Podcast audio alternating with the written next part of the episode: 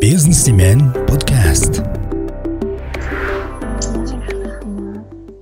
Яасан байцгаана уу Businessman podcast-ын сонсогчдод энэ өдрийн мэндийг хүргэе. Businessman podcast маань дахин хөл хорооноос мэдчилж байна гэрээсээ.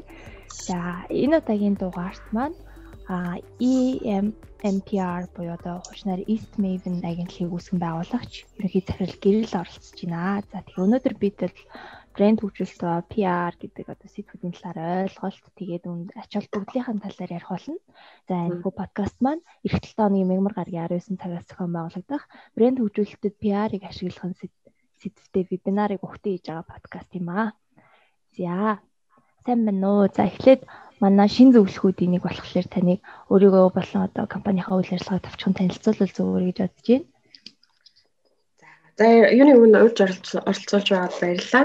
Тэгээ ховор боломжуудын нэг гэж одоо бас тодорхой хэмжээний мэдээлэл үн цэнтэй үн цэн бүхий одоо мэдлэгүүд болцгаар болоо оролцож байна. За миний би гэрэлтэй гэрэл оргил гэж явдаг. За а ерөнхийдөө PR мэрэгчлэр одоо 15 дахь жилдээ ажиллаж байгаа юм хүн байна л да. 15 жил ажиллаж байгаа ажиллагаа нь би оюутан байхдаа ерөнхийдөө Лондон хотод ажиллаж сургууль төгсөөд энэ PR мэрэгчлэр бол дадлахчигчаар 2 дугаар курсээс ажиллаж исэн юм туршлагатай юм тийм.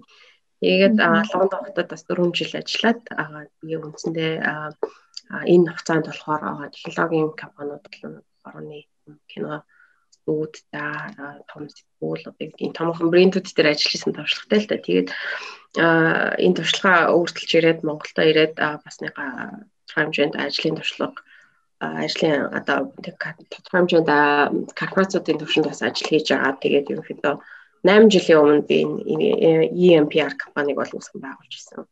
Ийм төвхтэй байгаа шүү. Тийм. Тэгээд ерөнхийдөө мэрэгжлийн хүний үднээс бол өнөөдөр бол брэнд брендийг хэрхэн бүтээдэг вэ? Тэгээд брэнд хийх хөгжүүлэхийн үйл ажиллагаанд PR ямар өөрөөр өөрөг оролцоотой байж болох уу гэдэг талаар хэлээ сайхан яриа өрнүүлъя гэж бодож байна.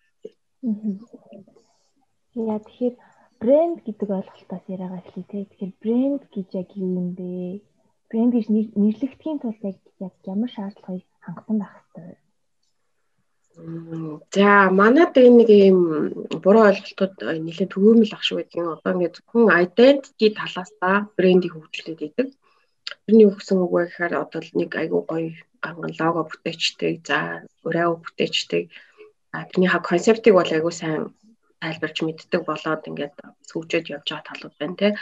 А за тэгээд тэрийг одоо ингээд identity талаас танигдхуу талаас айгүй хөгжүүлчихэд нөгөө талынх нь одоо хөгжлийг нь бас анзаарах хөгжтэй. Тэр нь болохоор ерөнхийдөө брэнд гэдэг маань одоо таны бүтээсэн танай байгууллагын бүтээсэн одоо identity а нөгөө талдаа нөгөө олон нийт буюу хэрэглэгч талаасаа таны тэр дамжуулж байгаа мессеж ойлголт тэр символ символтэй зүйлийг олон нийт юм уу хэрэглэгч яаж хүлээж аваад толгоондоо суулгах чаддаг байгаа юм тий. Хүний тарих бол одоо ингээд янз бүрийн брэндүүдийн талаар ойлголтуудтай явж идэг шүү дээ. Танин мэдхүү за хүлээлт гэж байж болно. Хүлээлт таньж байгаа байдал за сэтгэл танаа брендийн талаар хүмүүс ямар сэтгэлдээ явж идгийг, ямар зүүн мэдрэмжийг авдгийг гэдэг ч юм уу те. Энэ зүйлүүд бол танаас хамааралгүйгээр танаа байгууллагаас хамааралгүйгээр бусад олон хүний тархитлаханд ингээд суугтаад бүтээгдээд явж байдаг. Тэгэхээр энэ талын хөгжүүлэлт тэр хүмүүст нөлөөлж ажиллах талын брэнд хөгжүүлэлтийг бол манай дээр бол зарцсан баг хийж авч байна л да. Тэгэхээр үндсэндээ брэнд гэдэг бол энэ хоёр талын хөгжүүлэлтийг зэрэг хийсний үндсэн дээр гарч ирж байгаа нэг нийлмэл одоо үндсэн гэх юм уу брэнд гэх юм уу тий тэр зүйлийг хэлгээд байгаа юм гэсэн үг. Тэгэхээр нэг талдаа та ямар брэнд сурчлагаа хийж гин нөгөө талдаа хүмүүс яаж хүлээж авч энэ хоёрын нийцэлтээр ирээд огтлцэлтээр ирээд үйлчлэгсэн байгаа одоо ойлголт бодит ойлголт гэх юм уу тий тэр бол брэнд гэж ойлгож байна.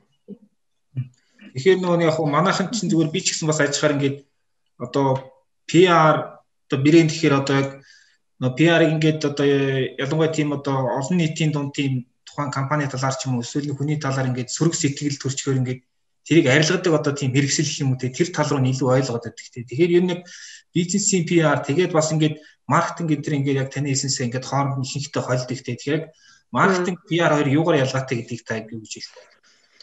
Аа за окей. Аа за энийг энийг тайлбарлахаас өмнө бас нэг зүйлийг ойлгуулъя гэж бодсон. Аа юу гэхээр бид нар бол одоо нэг компани брэнд гэдэг зүйлийг бас тодорхой хэмжээнд ялгаж салсан байна. А компани бол яг ингээд тодорхой нэр нэр зүүж явдаг тийм ийм зүйл байгаа. Одоо сүүлийн үед бол илүү компаниуд доороо бас аягүй олон төрлийн брэндүүдийг бас хөгжүүлж авах юм хандлага руу бас нэлээх орчлоо шүү дээ тийм ээ. Хүн компани брэнд байхаас гадна доор нь бүтээгдэхүүн үйлчлэгээтэй холбогдсон юм брэнд нэрнүүд бас үүсч явдаг болсон. Тэгэхээр компани гэдэг бол яг зорилго тавил тавих бизнесийн одоо үйл ажиллагаа гэдэг бол ерөнхийдөө л аль болох одоо олон хүнд илүү одоо өндөр гүнээр одоо их хэмжээний бараа бүтээгдэхүүн үйлчлэгээ борлуулах ийм зорилготой ажиллаж байгаа тийм үү? ашиг хийх ашиг хийх. А харин нөгөө талдаа болохоор брендинг маань зорилго болохоор юу гэж тодорхойлогдож байна вэ гэхээр үүн дээрээ нэмэх нь аль болох тогтвортой ухт хугацаанд тэр бараа бүтээгдэхүүнээ аль болох өндөр үнээр олон хүн зарах гэж байгаа байхгүй юу. Энэ дээр ялгаа үүсэж байгаа ч тийм. Тэгэхээр орчин үед болохоор энэ брендийг яагаад хөгжүүлээд байгаа вэ гэдэгт тэр бас өглөө шийдвэрлэе ярив. Орчин үед яагаад брэнд рүү илүү ингээ хөрөнгө оруулах шаардлагатай байна? Брендийн сурчлагаар руу, брендийн нэр хүнд рүү илүү анхаарах шаардлагатай байна уу гэхээр орчин үед бол одоо техник технологи юм байна уу хөрөнгө оруулалт одоо за үйлчлэгээ за тодорхой хэмжээнд маркетинг үйлчлэгээ бол тодорхой хэмжээнд нэр хүндэд нөлөөж явдаг. Гэхдээ зөвхөн одоо нэг юм техник технологийн ялгарлаар ч юм уу бусад төрлийн ялгарлаар нөгөө нэг бизнес өрсөлдөөнд ялна гэдэг зүйл бас тэтгэн одоо тийм бодит биш болчиход байгаа юм л да. Тэгэхээр урт хугацаанд өрсөлдөөнд гэж байгаа зах зээлд одоо манлайлагчийн байр суурийг авах гэж байгаа бол а тухайн бизнес маань ерөнхийдөө брэнд гэдэг зүйлийг хөгжүүлдэг болчиход болчихсон ийм зүйл тогтолд орчод байна л да тийм. Тэгэхээр брэнд маань аль болох таныг одоо нөгөө та бүхний одоо хэрэгжүүлж явуулж байгаа үйл ажиллагааны үр шимийг илүү урт хугацаанд тогтвортой өөрчлүүлэхэд нөлөөлөд байгаа юм л да тийм. За тэгээд үндсэн асуудал асуулт руугаа ороход маркетинг PR бол тодорхой хэмжээний ялгаатай. За юугаараа нэгдүгürt юугаараа ялгаатай вэ гэхээр маркетинг бол зөвхөн одоо хэрэглэгч татах тий хандлтыг нэмэгдүүлэх. За шин зах зээлийг үүсгэх, за тодорхой хэмжээнд брэнд перформанс гэдэг зүйлийг хянах, удирдах ч гэдэг юм уу. Аа ерөнхийдөө л хандлт үүсгэж байгаа л төрлийн үйл ажиллагаа тодорхой зорилт бүлгэрүүгээ чиглэл. Тэр нь бол хэрэглэгчд гэсэн тий шин юм уу хууч юм уу гэдгээр ялгархаас биш үндсэндээ хэрэглэгчд руугаа чиглэж байгаа юм үйл ажиллагаа сурчлагын үйл ажиллагаа тий а за мэдээж борлуулалтыг дэмжих дэмжих зорилготой тий а харин PR гэдэг маань бол энэс арай жоохон өргөн ойлголт байна. За PR гэдэг бол аливаа байгууллагыг хүрээлээд бол маш их олон янзын олон нийт байд олон нийт бол байдгаа гэж үздэг те. За тэр нь тэрний зөвхөн нэг бүрэлдэхүүн өсгөл бол хэрэглэгчд байгаа штэ. Тэрнээс гадна одоо ерөнхий утгаараа олон нийт гээд массаараа авч үзэхэд те энэ дотор чи хэрэглэгч хүн байна, хэрэглэгч биш хүн байна. Тэгэхээр ерөнхий тэр масс олон нийт гэдэг эсвэл одоо тийм дотроо одоо шинээр одоо ажилд авах сонир одоо юу гэдэг шинэ одоо боловсон хүчин гэдэг эсвэл одоо юм шинэ бизнесийн хамтрагч гэдэг юм ингээ маш их олон хуваагдaltaй юм олон нийт явж идэг л та тий. Тэгэхээр тэр болгон руу чиглэсэн үйл ажиллагааг бас зорилттой бүлэгт нь хуваагаад ангилаад бас явуултаараа явуултгаараа арай жоохон өргөн хүрээнд харж ажлыг хийдэг. Хоёрдугаар гэх юм бол энэ үйл ажиллагаа маань үндсэндээ бол яг хуу PR гэдэг ойлголт ч юм бол аль болох одоо байгууллага олон нийт хооронд ойлголт үүсгэхтэй ойлголт харилцан ойлголцлыг дэмжих ийм одоо үйл ажиллагаа шүү дээ. Тэгээ хоёр нөгөөтэйгөр бас одоо олон нийтийн мэдлэг ойлголт хандлагыг өөрчлөх, зам төлөвлөөр нөлөөлөх төрлийн үйл ажиллагаанууд тийм. А үндсэндээ энэ бүхнийг хийгээд байгаа шалтгаан нь болохоор ерөөсөө нэр төр зүйлийг бүтээх нэр төр. Одоо өнөөдөр дэлхийн ертөнцид бол нэр төрийг бол капитал гэж үнэт зүйл үнэт одоо капитал ассет гэж үздэг байж штэ. Ялангуяа юм хувьцаат компаниудын хувьд ч гэдэг юм уу те ирээдүг арай жоохон хугацаанд хардаг хэдэн зуун жилээр нь хардаг компаниудын хувьд бол нэр хүн гэдэг бол асар том капитал болчихсон. Энэ дээрээ бүр ингээ мөнгөн үнэлгээнүүд тавьсан явж штэ. А гэтэл бид нар маань болохоор нэр хүн гэдэг бас тодорхой хэмжээнд а одоо үнцэнтэй зүйл гэж бас танихгүй байх шиг байна. Тэгэхээр маркетинг PR-ийн хоорондын ялгаа бол юм жоохон ерөнхийдөө сайн хэлсэн юм л зүйл байна л да. Тэгэхээр та эдгээр одоо нэр хүндтэй болох нүүд талаас одоо брендийг гүйцэтгэх нь брендийг бүтээх нь ямар ач холбогдолтой байдаг урт хугацаанд. За тэгээд түрүүн хэлсэн шүү дээ. Аль болох брэнд бүтээснээр аль болох тогтвортой одоо хугацаанд бид нар маркетинг одоо борлуулалтаа бол байнга одоо хадгалж чад бодлуулалтынхаа одоо зохистой хэмжээг хадгалдаг ч юм уу те? Хадгалж чаддгаа за би нэг жишээ дурдъя л да энэ дээр саяхан та бүхэн зарим мэдэх бах. Airbnb гэдэг одоо хотелийн зах зээл зочдлын одоо тий зах зээл нэлээд disrupt хийж орж ирсэн юм стартап байдаг шүү дээ Америкийн. За Airbnb нь болохоор ерөөхдөө брэнд хөгжүүлэлт тал дээр нэлээд сайн ажилласан юм. Нэр хүнд өндөртэй юм компани байдаг тийм. За Airbnb саяхан ковид ковидын үе тохиолсноос болоод ерөөхдөө маркетинг перформанс маркетинг гэдэг төрөлд одоо хөрөнгө оруулалтад ерөнхийдөө зардлаа бол зарцаасан юм байна. 500 эдэн 560 сая сая долларын хэмнэлтийг бол үүсгэсэн юм байна л да. Одоо ковид учраас бид нар одоо энэ дижитал маркетинг гэдэг ч юм уу нөгөө борлуулалтыг дэмжсэн төрлийн сурчлагынуудынхаа зардлыг бол тандчаа гэсэн үг байхгүй. Аа тэгээд харсан байна л да. За яаж одоо бид нэр үнэхээр хямрахнууд эдийн засаг дагаад хямрахнуугээ харсан чи үгүй байна. За тус жилийн дараагаар нь ревю хийгээд үзэхэд бол Airbnb-ийн үндсэн сайт аппликейшн хандсан хандлт бол яг хуучин өмнөх жилүүдийнхаа дундч буюу дундчтай ижил түвшин буюу 95% татгалагдсан байсан байна.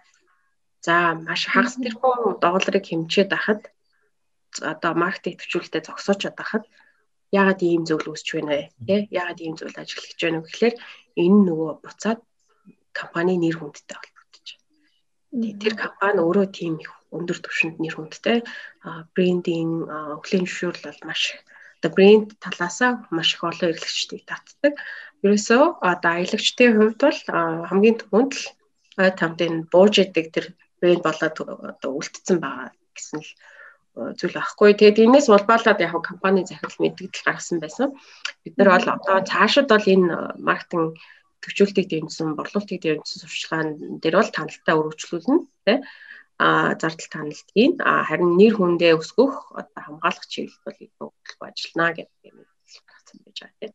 Тэгэхээр үүгээр үүнээс юуг ойлгож болох вэ гэхээр бид нар урт хугацаанд одоо ингээд бодлуулалтаа тогтмор тогтвортой өсөлттэй байдаг ч юм уу тогтвортой байлгыг гэж үзэж байгаа бол брэнд буюу нэр хүнд рүүгээ илүү анхаарч хөрөнгө оруулалт зардлаа оруулаач тий.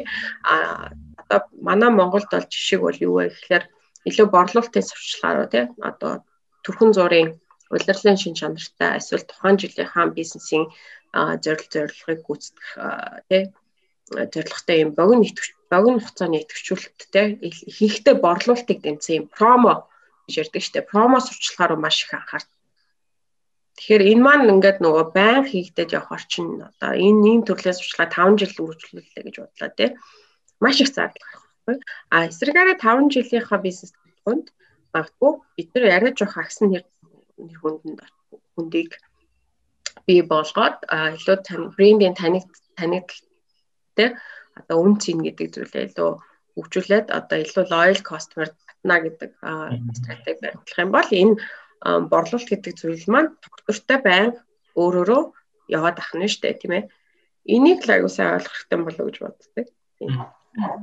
Одоо манай бизнесийн дунд чинь бас нэг юм яриад дээ. Одоо тэр нэг брэндэд хөрөнгө зарцуулна гэдэг чинь ер нь том компаниуд компаниуд хийдэг тийм одоо тансаг хэрэглээ гэх юм уу да. Одоо тий тэгээд идэг. Бид нар бол ерөөхдөө сайндал маркетинг идэвхжүүлэлтээс илүү гарахгүй байна гэдэг. Тийм ойлголт өгөө мэл тий. Угаасаа том компаниуд шиг тийм брэнд төгжүүлэлт их мөнгө зарахт нь ямар утгагүй ийм нэг одоо нийцэг ойлголт байдаг а гэтэл одоо ерөөхдөө манайхан чинь ихэнх жижиг дунд компаниуд учраас жижиг дунд компаниудын хувьд ер нь одоо таны хэлсэн шиг одоо алсын зайнда тэр одоо сайн эерэг дүрийг одоо хэрэглэгчдийн дунд бүтээхийн тулд ер нь юун дээр анхаарах вэ гэдэг дээр хэлэх үү. Окей. Тэгэхээр харин энэ айгуу гоё асуулт байна л та. Тэгэхээр л одоо мэдээж маркетингийн төсөв бол хязгаартай. Бид нар бол олон зуун саяар нь маркетинг хийгээд иж чадахгүй ийм ийм л одоо ерөнхийдөө зах зээл уур амьсгалд бол ажиллаж байгаа шүү дээ тий. Тэгэхээр энэ дээр брендийг хөгжүүлнэ гэдэг асуудал маань зөвхөн маркетинг маркетруудын хийдэг бас ажил биш байна. Аа зөв. Тий. А энийг брэнд хөгжүүлэн брендийн үн цэнийг нэмэгдүүлэхийн тулд бид нар бол яг нэг бол маркетингаар ажиллаж болно. Нэг бол биш юм аа. Хоёулангийн ашиглаж болох юм байна тий. А маркетингийн анхаарч үзэж болно. А PR сурчлагын яагаар үзэж болж байгаа. За PR сурчлагын энд ямар давуу талаар орж иж байгаа вэ гэхлээр PR сурчлагыг бол өртөг зардал багтаагаар хийх болно. Тэгээ өртөг зардал багтаагаар бол хийж болдог. А PR сурчлага гэдэг маань үндсэндээ яг олон одоо төрлийн чиглэлийн үйл ажиллагаанаас бүрдэж ил. За байгууллага дээр яхад бол PR бол а нэг талдаа бол зөвхөн мэдээлэл харилцаад мэдээллийг дамжуулах тийм нэг олон нийтэд одоо шинэ хэрвээ шинэ инновац бүтээгдэхүүн гаргасан бол тэр талаар мэдээлэл хүргэх ийм өөр фокус. А нөгөө талдаа юу гэдэг вэ гэхээр яг нэр цэвэр нэр хүндийг өсгөхийн тулд бид нар хүмүүсийн сэтгэл хөдлөлтөөр одоо юу гэдгийг зан хандлах дээр яаж нөлөөлөх үү гэдэг ч юм уу ийм нэр хүндийн менежментийн үйл ажиллагаанууд орж ирдэг. А гурав дахь юм бол байгууллага маань бас нөгөө нэгэн тал одоо амьд организм те бизнесийн орчин хүрээлэл гэдэг зүйл дотор вакуумд бол хийж явахгүй шүү дээ. Тэгэхээр энэ дотор үйл ажиллагаа эхэлж байгаа нөхцөлд энэ нөгөө ямар олон нийт бид нарыг те дэмжиж ямар бүлэг хүмүүс бид нарыг эсэргүүцэж гин ч гэдэг юм. Энэ зүйлдээ маш их хяналт тавьж ажиллах хэрэгтэй байдаг. А үндсэндээ бол PR бол брэнд хөгжлийг э, хэрхэн дэмжих вэ гэхлээр а а ерөнхийдөө брэнд хөгжүүлэхэд одоо мэдээж маш их аливаа бизнес явуулах чи ерөөсөө угаасаа л саад тодорхой шүү дээ байнгын. А тэнгуут одоо хэрлэгч талдаа гинт одоо юу гэдэг сүрэг сүрэг одоо сэтгэл ч юм уу янз бүрийн юм гараад үсээд ирэхэд те яар нь тэрийг одоо засч янзалж одоо замын засчийг өгдөг тийм төрлийн үйл ажиллагаа байх хэрэгтэй байхгүй юу тийм ээ? Харах банаар ярил. А тэгээд бас нэг төрлийн үйл ажиллагааг PR PR тариуцдаг. Тэр нь болохоор түрүү ярьсан те мэдээлэл харилцаа нэр хүндийн менежмент а нөгөө талын үйл ажиллагаа нь болохоор юу байна одоо байгууллагын одоо өөрийнх нь зам төлөвийн удирдлагч байдаг. Тэгээ зам төлөвийг удирдлагынхан гаргаж байгаа шийдвэр гаргах. Энэ зүйлүүд дээр бол PRч маань бол ажиллаа зөвлөж байна. Тийм тэгэхээр эдгээр бүх үйл ажиллагаанууд маань брэнд хөгжүүл маш их тиймтэй. Аа тэгээд аль маркетинг бодвол баг зардлаар хийгдэх боломжтой юм төрлийн байдаг шүү. Энэ чухал санаа хэлдэг. Баг зардлаар хийнэ гэдэг чинь бол гоё сонсогч юм л тээ. Тэ тэгэхээр одоо бас э, нэг зүйл асуух гэдэг нь одоо нэг PR дээр чинь Аа за. Энэ яриад байгаа хоторч очиод шиг байна те. Нэр хүндийн капитал үн цэнийг одоо бий болгох гээд а жижиг дунд компани одоо компани хэмжээнээс шалтгаалгүй үгээр нь ерөнхийдөө энэ энэ үйл явц өөрөө хэр удаа үргэлжилдэг вэ? Тэгээд заавал мэрэгжлийн хүнийг оролцуулах шаардлагатай юу? Мм за ерөнхийдөө мэрэгжлийн хүмүүс ч ойлгомжтой тийм энэ мэрэгчлэр бол олон жил судлаад сурцсан байдаг учраас туршлагууд нь бол өндөр хэмжээнд орчсон байдаг тийм. За юу ямар нөхцөлд юу хийх үү э, олон нийтэнд ийм одоо ямар нэгэн тодорхой мэдлэг олгохоо тэгэл юу хийх ёстой гэдэг тэр одоо мэдээр мэдлэгийн юмнууд бол маш их өндөр хэмжээнд хэмжээнд бол очиж хөгжсөн байгаа шүү дээ. PR гэдэг чинь бас өөрөө хөгжиж байгаа мэрэгжил учраас э, энийгээ дагаад явцсан мэрэгжлийн хүмүүс байх юм бол одоо сүүлийн үеийн мэдлэг мэдээлэлтэй. За дээрэс нь зах зээл олон нийтийг сайн мэдэрч чаддаг ийм мэрэгжлийн хүмүүс авах юм бол илүү бүтээлчээр хандна, илүү мэрэгжлийн хандна. Хоёрт нөгөө ба гарцаагүй удаа эрсдэл гаргахааргүй үйл ажиллагааг явуулах гэдэг баггүй. А гэхдээ байгууллагууд бол PR өөртөө их боломжтой юу боломжтой. Яа тэгэхээр энэ дээр заавал гэхдээ энэ дээр нэг юм менталитет айгуу хэрэгтэй байдаг. Тухайн менталитет буюу одоо ийм үүдэл бодол суулгах. Баггүй өөртөө. Тэр нь юу вэ гэхээр эмийг аливаа эмийг нөгөө нэг ямар өнцгөөс гарах уу гэдэг тийм. За тэгэхээр PR гэдгийг нэг л ямар бас PR яагаад үр дүн ямар үед үр дүнтэй байдаг вэ гэхээр а энийг энийг л ойлгоод очих юм бол ерөнхийдөө байгууллагууд өөрсдөө PR хийгээд байж болно боломжтой. Хэрвээ одоо бичгийн ур чадвар мэдээлэл мэдээлэл дамжуулах нөөц нь байгаа байвал энэ ингээ хийж боломжтой. Альва юм ер нь яар маань ерөөхдөө шин байх. Та одоо ингээд нэг юм үйл ажиллагаа явуулж байна. За тэгээд одоо нэг зах зээл дээр оруулж иж байгаа хувь нэмэр чинь одоо тий нилээдгүй байжээ. За гэтэл нөгөө нэг хэрэглэгчдэд оруулж байгаа үнцэн ч гэх юм уу те олгож байгаа үнцэн. А гэтэл нөгөө үйл ажиллагааг одоо бид нар бол байнгын нэг юм бодож авах хэрэгтэй юм болохоор яаж шин харагдуулах вэ? Энэ энэ зүйл маань яаж нөгөө шин одоо шин байгаа дах байхын одоо учир шалтгаан нь юу гэхээр хүний психолог болохоор ерөөсөө шин зүйл анхаарал байдаг. Ийм учраас бид нар өдөр болгон мэдээ уншдаг тий аль өдөр болгоны шинэ үйл явдалтад анхаарал хандуулах шүү дээ. Тэгэхээр энэ шин гэдэг зүйл дээр байнга тоглолт хийж юм бол бол маш их амархан пиар хийх боломжтой байдаг. За энийг нэлээд бүтээлч хандлагатай хүмүүс бол бодож олоо. За юугаараа бид нар шинэлэг гэх үү? Юугаараа бид нар анхдагч борчлоо гэж хэлэх үү те тэр зүйлүүдийг байнга бодож авах хэрэгтэй болно. Аа за тэгээд хугацааны хувьд бол PR маань ерөнхийдөө зар сурчлагаатай харьцуулахад за юм богино хэлбэрийг идэвхжүүлэхийн сурчлагаатай харьцуулахад ерөнхийдөө жоохон нөгөө slow burning effectтэй гэж бид тайлбарладаг. За тэр маань юу гэж байгаа юм гэхээр тасралтгүй одоо менежмент тасралтгүй төлөвлөгөөний дагуу хэрэгжүүлж үр дүн нь маш их хэмжээгээр үлэмж хэмжээгээр. Аа. Ийм төрлийн сурчлага байна. За нэр төрөө бол мэдээж богино хэмжээнд үүсэхгүй бах тийм нэр хүндийг үүсгэхэд багтаа 3 сар хамгийн ихтэй одоо юу гэдгийг 3 жил болно тийм а одоо өдөрчж байгаа хүмүүсийн нуур чадвараас л хамаарх баг тийм а гэхдээ ер нь нэр хүндийг одоо манад бас нэг юм төрөгдөл байдаг л дээ юу гэхээр маш их танигдах танигдсан хүмүүс нэр хүндтэй гэж шууд автоматар ойлгодог. Аа. Тийм. Тэгээ нэг aware awareness төвшин маш их сайн ажиллаад танигдах танигдах байдлаа нэмэгдүүлчихэд оо бид нар нэр хүнд олоод авчлаа бид нар болчлаа гэдэг ийм хандлага байдаг байхгүй юу. За гэтэл нэр хүнд гэдэг юм чи юу юм бэ? Энийгээ жоохон талж тавих хэрэгтэй байна. Нэр хүнд гэдэг чинь бол бүтдийн хайр, итгэл одоо юу юм те эерэг одоо тавтаа сэтгэлийг төрүүлдэг те а хоёр дахь юм бол дэмжлэгийг олж авсан байх, хүлээмж зөвшөөрөгдсөн байх. За бүр цаашаа ярих юм бол одоо хүмүүсийн талархлыг хүлээсэн байх гэж юм те маш өндөр түвшний юм одоо үйл ажиллагаа авах нь шүү дээ. Нэр хүндтэй байна гэдэг чинь ерөөсөө нэлээд хичээл хичээл сэтгэл гаргасны үндсэн дээр нэр хүнд явуулж байгаа тийм. А гэтэл манайх зөвхөн ингээд нэг наад одоо хамгийн анхан шатны түвшин дээр л ажил үйл ажиллагаанууд явуулчаад за болчлоо за PR болчлоо ч гэх юм ингээд ингээд явчихдаг тал байна.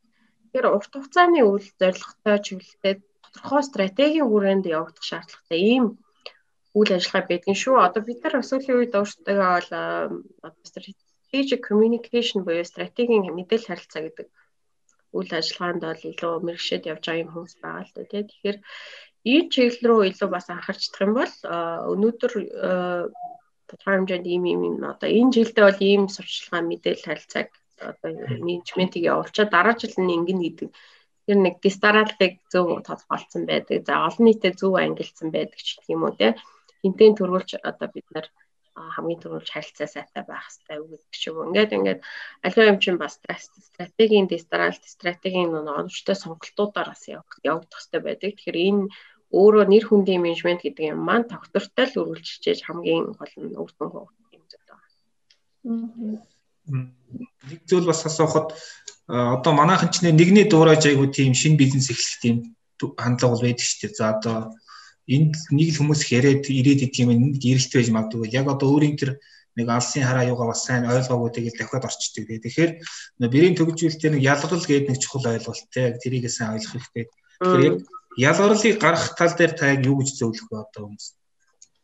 Мм яг хоо тийм ер нь бол альва бид нар чинь үйл ажиллагаа явуулаад аа нэг нэгийгээ даган дуурайгаад байвал чинь одоо юу гэдэг Э, тэр тэр одоо даган дуурайж байгаа брендийнхаа л сүүдэрт явна гэсэн үг байхгүй юу? Одоо байгууллага тийм эзэмч дээр гарахгүй даган дуурайж байгаа.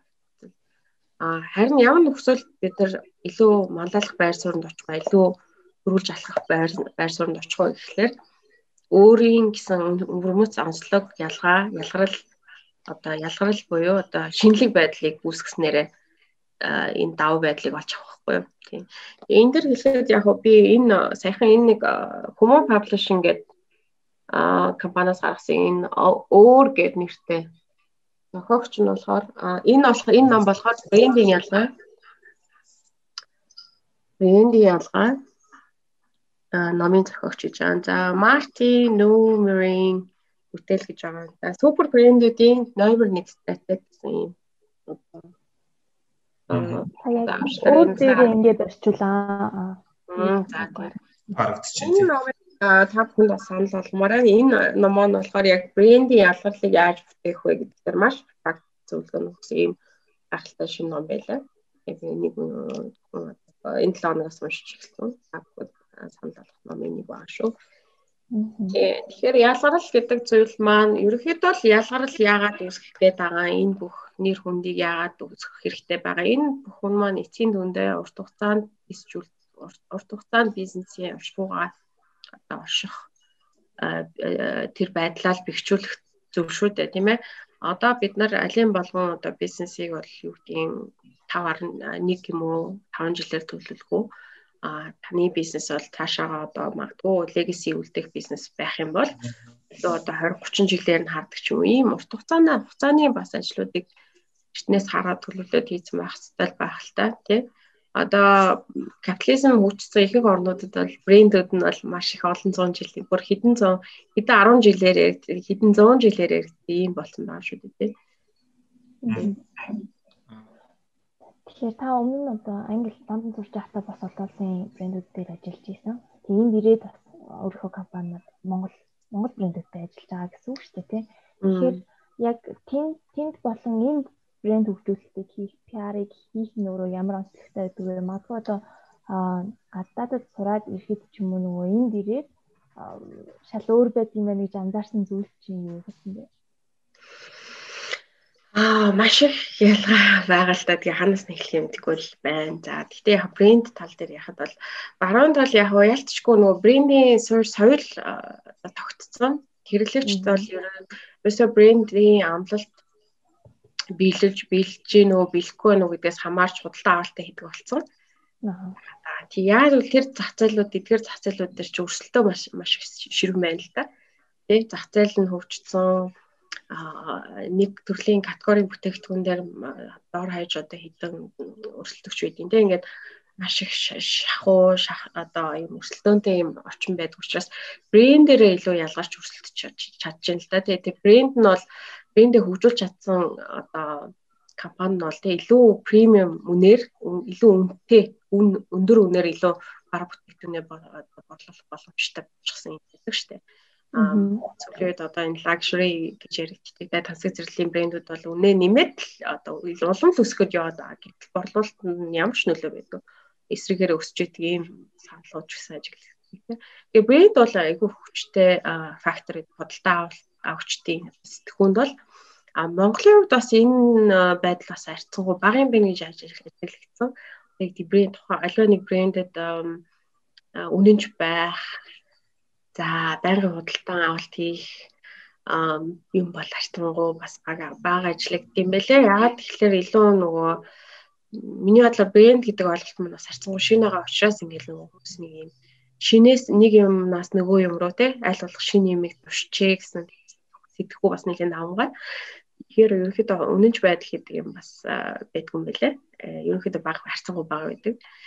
Тэгэхээр л одоо энэ дээр арай жоохон өөр тактикаар ч юм уу арай өөр одоо арга замаар ажиллах гэсэн үг байна л дээ. Хоёр дахь нь бол брендийг бол үнэхээр миний одоо ажиллаж амжилж байсан Лондон ч юм уу Англид бол яг бодит тутгаар нь амжилж чадчихээн л дээ. Тэгээд брэнд чинь өөрөө тийм амттай зүйл байгаад байгаа байхгүй юу? А зүгээр нэг компани лого identity биш байна. А тэнд чинь бол өөрийн гэсэн дан характертай байна. Өнгө бусдад харилцахтаа хүртэл ямар одоо зам төлийг э, барихын гэдэг юм уу? Зам одоо өнгө тооныг барихын гэдэг ч юм уу? Тэр бүхэн нь маш тодорхой гарцсан. Тэгээд ерөнхийдөө хүмүүсийг ингээ байнгын тогтвортой анхаарлын тааш байнгын тогтвортой хөгжөөдөг, байнгын тогтвортой одоо а итгэл үнэмшлийн урмын урам зоригийн дахиад ингээд сэдрээд одоо юу гэдгийг сэдрээж идэг те. А өөртөөхөө нөө гайхалтай үг түүхийг дахин дахин сануулж яд ийм үйл ажиллагаар орсон байна тий. Энэ бол зайлшгүй шаардлагатай. Аливаа брэнд бол одоо багтаа дундчаар нэг 5 жилдээ нэг удаа одоо ерөнхийдөө имижээ шинжилээд нөгөө хараг танигдсан байдлаа жоохон шинжилж явж ах хэрэгтэй гэдэг юм юм яригддаг л дээ тий. Тэгэхгүй болоход ороо ингээ мартагддаг талаас байна шүү дээ тийм ээ. Тийм аа тийм байгаад байгаа. Тэгээд илүү амьд байна. Аа манай Монгол бол ерөнхийдөө за нэг шин нэг жижиг дунд үйлдвэрлэгч байлаа гэхэд нэг одоо шинэ брэнд гаргачаал за тэр тэр брэнд за энэ брэнд гэдэг ингээ өөрсдөө аюу том брэнд болсон юм шиг нэр өгөөд яваад байдаг. Тэгээд ихэд нөгөө нөгөө талаа тэр нь үнэхээр брэнд болж чадсан юм уу? Үн цэнтэй брэнд муу юм уу гэхээр бас биш байгаа тийм. Тэгэхээр ингээд хөгжүүлэх бол ялцчгүй шаардлагатай байна. Нэг зүйл бас сонирхол маань л да. Одоо ингээд за Монголд жишээ нь одоо брэнд байхгүй гэж зарим хүмүүс ярьдаг шүү дээ тийм Монгол брэнд байдаггүйгээд Та энэ дээр юу нь юу гэж хэлэх вэ? Яг манай нөхцөлд яг брэнд болохын тулд брэнд гэж нэрлэхийн тулд яг эсвэл брэнд гэдгийг яг брэнд болох гэж биш эсвэл нөгөө одоо нэр төр нэр хүндийн капитал үүсгэх гэж гэдэг талаас нь харж хөгжүүлэх хэрэгтэй юм. Тий, ер нь брендийг бүтээх, брэнд equity гэж ойлгоод ойлголт байна шүү дээ. Брэнд equity бүтээх, нэр хүндийн капитал хоёрыг зэрэг аль болох зэрэглэл бүтээн. Энэ хоёр үйл ажиллагаа маань үндсэндээ нэг зорилгын төлөө явж байвал аль болох нэг зорилгын төлөө явж байвал сайн тийм ээ. Аа аль альныгаа дэмжиж гин гэсэн үг шүү дээ. Нэр хүндийн капитал бол аа нэр хүнд гэдэг ойлголт маань бас брендинг ойлголтоос арай өөр байгаа да. Нэр хүнд гэдэг маань бас нөгөө компани төвшөнд бас яригддаг тийм ээ. Та бүхэн мэдэн корпорацийн төвшөнд ялангуяа компани удирдлагын нэр хүнд гэж бас ойлголт байна шүү дээ хувийнх нь тийм. Тэр нэр хүндээ олон зүйлээс бүрдэж болно. За тухайн компани хамгийн одоо нэр хүндэд нөлөөлдөг юм юу вэ гэхээр одоо судалгаанууд байдаг. Энэ дээр юу чинь 81-т юу байдаг вэ гэхээр таны одоо гаргаж зах зээлд хүрч байгаа бүтээгдэхүүн үйлчлэгээ чинь үнэхээр тийм одоо сэтгэл нийцсэн айн чанарын одоо тий яг нөгөө гүйцэтгэх үүрэг функцээ гүйцэтгээд ингээд хүний сэтгэл ханамжинд тултал хүргэж байгаа. Тийм бүтээгдэхүүн байж чадж байгаа мó. Түүнийг дагалцсан үйлчлэгээ чинь өндөр өндөр чанартай шуурхаа байж чадж байгаа мó энэ үндсэн юм юмнаас чинь нэр хүнд өгдөг ба. За энэний дараагаар бол ялцчгүй компани одоо өөрийнх нь перформанс буюу одоо компани хэр ашигтай ажиллаж чинь хэр амжилттай ажиллаж чинь үү те? А гэдэг энэ шалгуур бас орж ирдэг. За манай Монголд бас арай өөр юмнууд байдаг бах. Тэгэхээр би олон улсын жишгийг ярьж байгаа шүү. Тэгээд 3 дахь юм бол бас сүүлийн үед энэ компани өөрийн удирдлагын нэр хүнд бол асар чухал болсон шүү дээ. Одоо компанийн өөрийнх нь нэр хүнд, удирдлагын нэр хүнд харилцан Симбай, Симбайотыг явуулдаг гэж ойлгодог. Тэгэхээр илүү компанийн удирдлага нь одоо зах зээл танигдсан эсвэл олон нийт танигдсан компани бол илүү ашигтай ажилладаг гэдэг бас дүгнэлж бас явж байгаа тийм ээ. Тэгэхээр эдгээр мэдлэгүүдийг ойлгоцсон байгаа тохиолдолд бол бид нар юу хийх ёстой вэ? Тэ яаж нэр өндөө үүсгэх ёстой гэдэг юм. Суур бас ойлголтууд өгчих болоо гэж бодож байна. За тэгээд асуулт өөр асуулт байлаа байлаа. Бага асуулт бол байна. Одоо нөгөө нэг сошиал медиа гэдэг одоо нөгөө мэдээллийн бас нэг тийм сууг гараад ирлээ. Одоо accessible тий хамгийн хамгийн хүртээмжтэй тийм суугууд нэг болсон. Тэгэхээр яг сошиал медиа одоо бэрийн төгжүүлэлт тэр PR-ыг одоо бизнесийн PR-ыг ямар боломжтой болгож байна. Тэгээд бас та түрүү удирдлагын тэр нөгөө нэг харагдах байдал гэдээ хэлсэн. Тэ одоо ингээд удирдлагаараа дамжуул сошиалэр ингэж нэг бас нэр хүндээ өсгдөг бас тийм үзэгдэл байна. А нэг хэсэг нь бол яг бүтээгдэхүүнээр явдаг те. Захирлууд нэг фэйсбүүкт ордог ч гэдэг юм. Тэгэхээр яг сошиал медиа бэрийн төгжүүлэлтийн холбоод ярихад таг амархуу зөвлөгөө өгөх.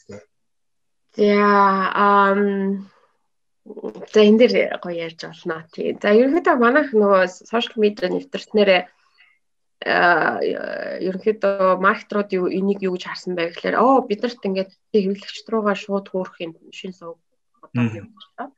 Тэгэхээр одоо бид нар бол ингээд үнэтэй зардал гаргаад сошиал медиа гаргаад одоо билборд тавиад юм уу телевизийн зар сурчлага өгөөд ингээд үнэтэй зар сурчлага хийх шаардлага болчлоо. Бид нар өөрсдөө маркетингаа шууд одоо хүрдэг одоо сошиал медиагаар дамжуулаад шууд хэрэглэгчд руугаа чиглүүлж чадна гэдэг юм төрсөн л дээ. За энэний Энийг болохоор пиарчд болохоор арай жоохон өөрөөр хардаг. Тэгээ ингээд нөгөө маркетинг маркетингийн хүмүүс маань илүү нэг юм нэг талын урсгалтай юм мэдээлэл сурталчилгаа эсвэл сурталчилгааг ингэж явуулдаг. За пиарчд болохоор жоохон хоёр талын нөө харилцаа гэдэг учраас хоёр талын одоо мэдэл урсгал байх хэрэгтэй гэж үздэг. Бас маркетингийн бол харьцангуй олон нийт нь юу бодож байна, юу мэдэрч байна, юу ярьж байна харьцангуй илүү мэдрэмжтэй да. Тэгээ маркетруудыг бодвол яа энэ дээр бол бардам хэлж чадна. За ихэд л миний ажиллаж исэн өмнөх одоо PR гэлгүүч гэсэн тийм л байсан тийм. За тэгээд хоёр талын урсгалтай сошиал медиа бол энэ нөгөө талаас нэг олон нийт чинь дуу хоолой өгчихсэн. Хэрлэгч тал дуу хоолой өгчихсэн байна шүү дээ. Тэр талын энэ хоёр талын харилцааг гоё уйлдуулж, хоёр талын харилцаа engagement гэдэг зүйлээр нөгөө нэр хүндийг өсгөх боломжтой гэж хараад байхад нөгөө талдаа болохоор бид нар ингээл зөвхөн ингээд мэдээлэл татвал сурталчилгаа цацаад бөмбөгтөөд л байхад болчихно гэсэн юм хандлага яваад байна л дээ. Тэгэхээр арай жоохон өөр арга барилууд явж байна. PR-ч тол маркетрууд байна. Хоёрдугаар гэх юм бол нэр хүндийг бас зөвхөн өөрөө өөрийгөө одоо би мундаг шүү. Аа би лаг шүү. Одоо манай бүтээгдэхүүнийг яагаад бид нар бол хамгийн одоо чанартай шүү гэдэг юм хүн өөрийнхөө талаас хүрч байгаа сурчлагаа харуул нэр хүнд үүсгүүлтэй. Тэгээ нэр хүнд гэдэг чинь бусад нөгөө нэг мемод яваад идэг штэ. Бусад хүмүүс юу гэж үздэг юм? Бусад талууд за э бусад одоо өөрөөс чинь илүү нэр хүндтэй хүмүүс манайхыг юу гэж тодорхойлж байгаа юм ч гэдэг юм уу. Энэ бусад суугуудаар одоо сурчлагаа маань нэгэн итгэвтэй сайн олон талаас явж иж нэр хүнд үүсдэг хгүй юу? Одоо арга арга тактикийн хувьд ярих үстэй.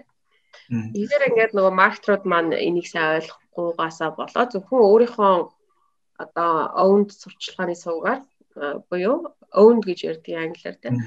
Энэ л сувгийг одоо үр дүнтэй ашиглах юм бол бид нар нэр хүндтэй олчихно бид нар маркетинг PR-аа асуудалгүй чинь гэж ойлгодог. За энэ бол өрөөсгөл аамаа. Энийг Одоо чинь бидний хамгийн сайн мэдих нэг хоёр жишээ. Одоо ардын гам хийг одоо нөгөөх нь Ленич тийм үү Томигийн баяр сайхан гэдэг ингээд одоо өөрийгөө ш тэр ингээл тэр бүтээгдэхүүнчлэгийг ш тэр ингээл зэрэг явуулцдаг одоо. Тий баг тэр цаана нэг маркетинг ажиллаж байгаа хэсэг нь бас сайн мэддэхгүй тий яг энэ дээр та мэрэгжлийн хүний хувьд зүгээр энэ жишээнүүдийн дээр ямар анализ хийх вэ?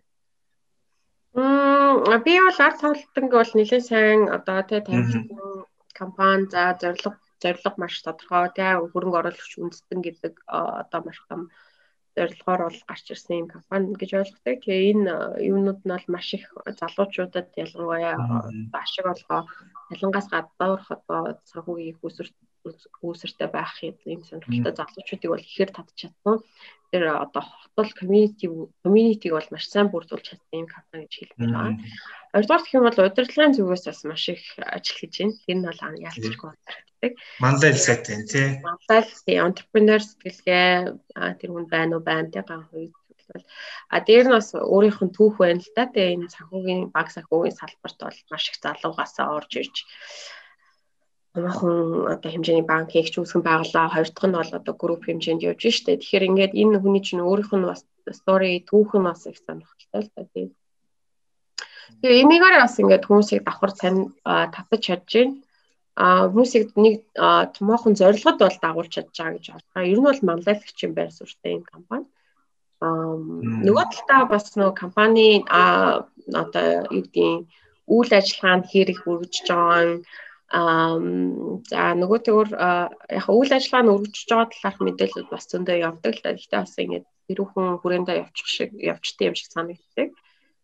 Аа тэгэхээр өшөө одоо юу гэдэг үйл ажиллагаа нь үнэхээр тэлээд байна уу, яваад байна уу гэдэг дээр жоохон өшөө тодорхой мессежүүд мэдээлэлүүд өгч явах шаардлагатай болов уу. Аа хоёрдугаар гэх юм бол үнэхээр мундаг залуучуудыг бас ингээд ингийн нэгтгэсэн юм ажиллагаа юм компани гэж харсан. Аа одоо тэгэхээр залуучуудынх нь бас нөгөө дуу хоолой нь бас жоох идэвхтэй байвал их зүгээр юм болоо гэж харсан байгаа. Зөвхөн одоо бас хитрхи нэр хүнд компанийн нэр хүн дээр бас хитрхи нэг хүн дээр төгсөх бас эрсдэлтэй л байдаг. Нөгөө нь алга болчихоор тэгээ бас эвгүй болчих гээд байдаг тий. Аа яг хоо тэгж ярихаас илүүтэйгээр одоо хит нөгөө хүмүүний характер зан характертай компаниг бас холбоод ингэ ойлгож болов.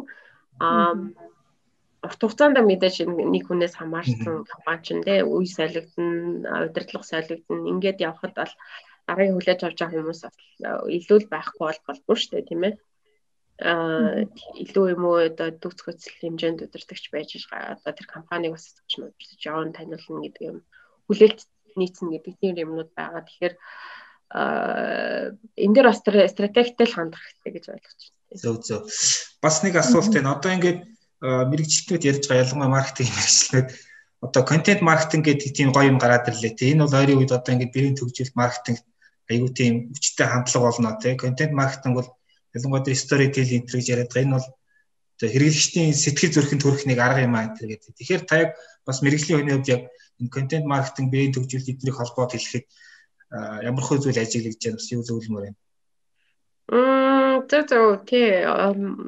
За манай компани ч гэсэн контент маркетинг тэгэлч юм агуулгын сурчлага гэдэг дээр бас нэлийн анхаарч ажилладаг компани байна. За сүүлийн үед нэлийн амжилттай хийж бас хэд хэдэн төслүүд дээр бол контент маркетингараа илүү их олон үндэсэн инфо жишгүүд байна л та тийм. А контент маркетинг гэх үү, контент PR гэх үү. Ер нь бол би бол контент PR л гэж юм ярих дуртай яа. Тэгэхээр яачтай үед бол контентыг илүү одоо юу гэдэг юм маркетрууд бол илүү ингээ хүнийг энтертейн хийгч гэх юм уу ийм төрөл рүү ингээд хөгжүүлээд хийгээд байдаг. Аа PR-ч болохоор илүү нөгөө мэдээлэлтэй амжуулах, ойлголтыг тэлэх, мэлэх гэх нэг арай өөр зорилготой ажилладаг болохоор илүү импакттай үр дүнтэй вирал хэлбэрийн контентээр ажиллах чадвар нь арай өндөр юм болов уу гэж хардсан шүү. Энэ яг миний л бодол шүү. За тэгээд контент маркетинг яагаад хийгдэх ёстой вэ? Ер нь бол сүүлийн үед PR гэдэг чинь зөвхөн хэлэх мэдээллийн сурчлагаа гэж харахаа болсон шүү дээ. Одоо юу гэдэг юм. Маш олон хэлбэр, маш их олон сувгуудаар дэрэг одоо давтан ийм олон хэлбэрээр одоо хүнд мэдээлэл харилцааг бүржээж бас үр дүн гаргах юм болсон. Тэгэхээр энэ дотор бол контент бол маш их том хэлбэр, маш ач холбогдолтой хэлбэрүүдийн нэг байгаа. За контентоор дамжуулаад бидний бас хийж болох нэг үр гаргаж болох үр нөлөө гэх юм бол нөгөө хэрэглэгч тал дээр магадгүй ингээд зах зээлд нэг тодорхой хэмжээнд удсан компани лаа гэж бодлоо тий. А анхныхаа одоо нөгөө сэтгэл хөдлөлийг бол айгүй сайхан ашигласан тий. Эргэлгчдийнхаа өрөөнд маш их өндөр сэтгэл ханамжтай байгаа. Тэрийнхаа тэр нь гэхдээ тодорхой хэмжээнд л үргэлжлэн штэ анхны туршлага бол тодорхой хэмжээнд л үргэлжлэн.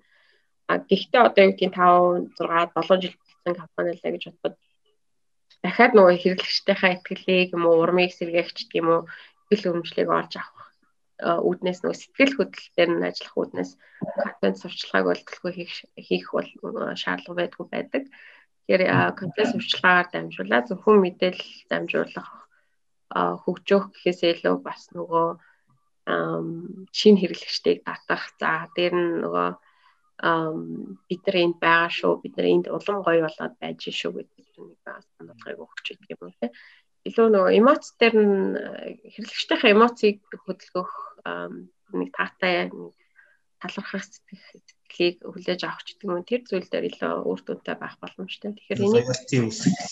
Тэгээд ерөнхийдөө бас нэг санааг хэлэхэд маркетинг PR үйл ажиллагаанууд ер нь хошиж явснараа илүү үр дүн гардаг. Маркетингийн үйл ажиллагаа бол илүү үр дүнгээ өгдөг юм байдаг шүү. За надад сүүлийн нэг асуулт байна. Аа за.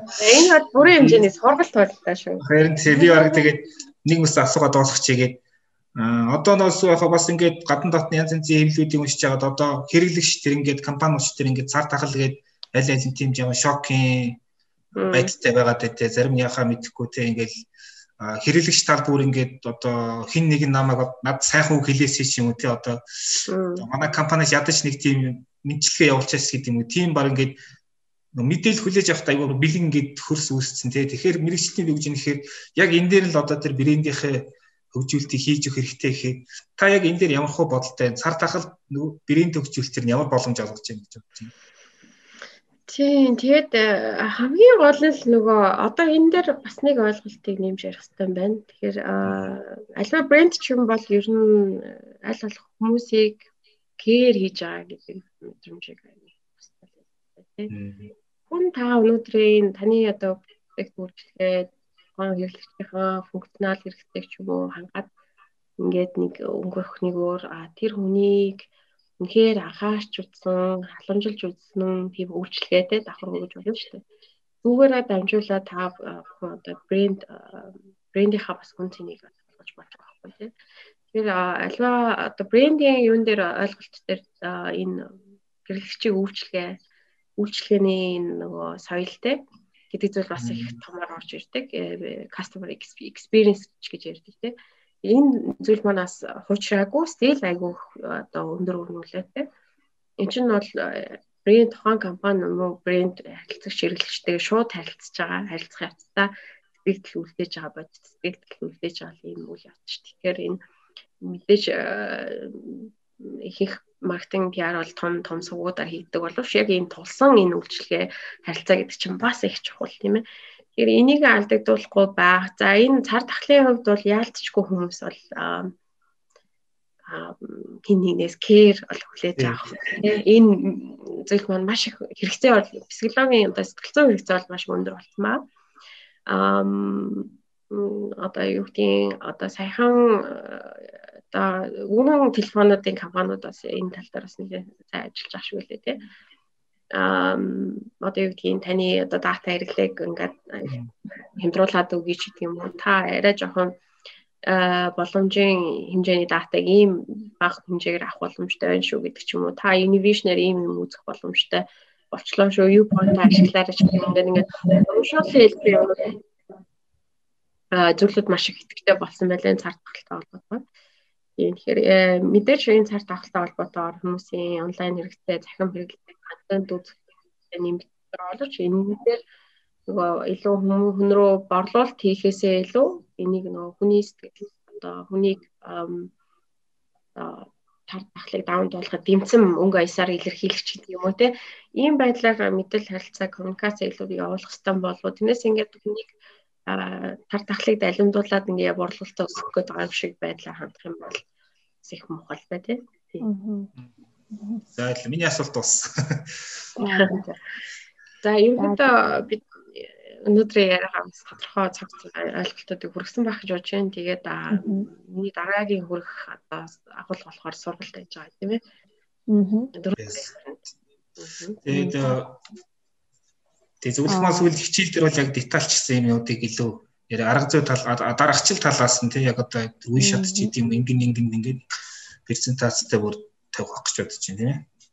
Тийм ба. Тийм гэж ойлгож байгаа тийм. Тэгэхээр та бүхэн одоо брэнд хөгжүүлэлтэд PR-ыг ашиглах нь гэж сургалтад эх 7 өдрийн 1 мар гарагийн 19 цагаас оролцоороо энэ тухай илүү одоо бизнесээ хэрэгжүүлэх арга зүй сурлаа гэж хүсэж ивэл манай вебинар бүртгүүлээ. За оролцсон танд баярлалаа. Гихмэнд төсөй. За тавхан манай подкаст. Подкастын төсөл би бас нэг реклам хийж тий. Одоо ингээд ийм нэг маркетингийн нэг курс төлөвлөгөөд номыг одоо бизнесмен хар хором дижиталаас одоо борлуулж ийн гэх юм одоо тий. Одоо би зөвсийнхээ саяны хэлсэн зүйлүүдийг одоо хэрэгжүүлээд дээ шүү дээ шууд ингээд. Тэгээд нөгөө нэг энэ энэ дээр бол яг одоо нөгөө нэг ялгарлын талаар бас одоо яг сайн бичсэн байлээ. Яг маркетингийг одоо тэр PR бэрийн төгжүүлэлт яаж хийгээд энэ номыг манайх борлуулж байгаа шүү. Тэгээд бизнесмен бол ерөөхдөө а одоо ингээд хүмүүс захин орон зайд ихээр ингээд амьдэрч байгаа их юм одоогоор тэгж хэлэхэд бол тийм үед үл яг тэр хүмүүсийн хэрэгтэй одоо тэр нэг ашигтай мэдээлэл авах цэг нь байхыг одоо хичээж байгаа та нар бизнесмен сайтыг уншаараа сонсороо үзээрэй гэж уриалъя. Одоо таны хэлсэн юм би хэрэгжүүлээд ингээ яриад байна шүү. За баярлалаа. За та баярлалаа.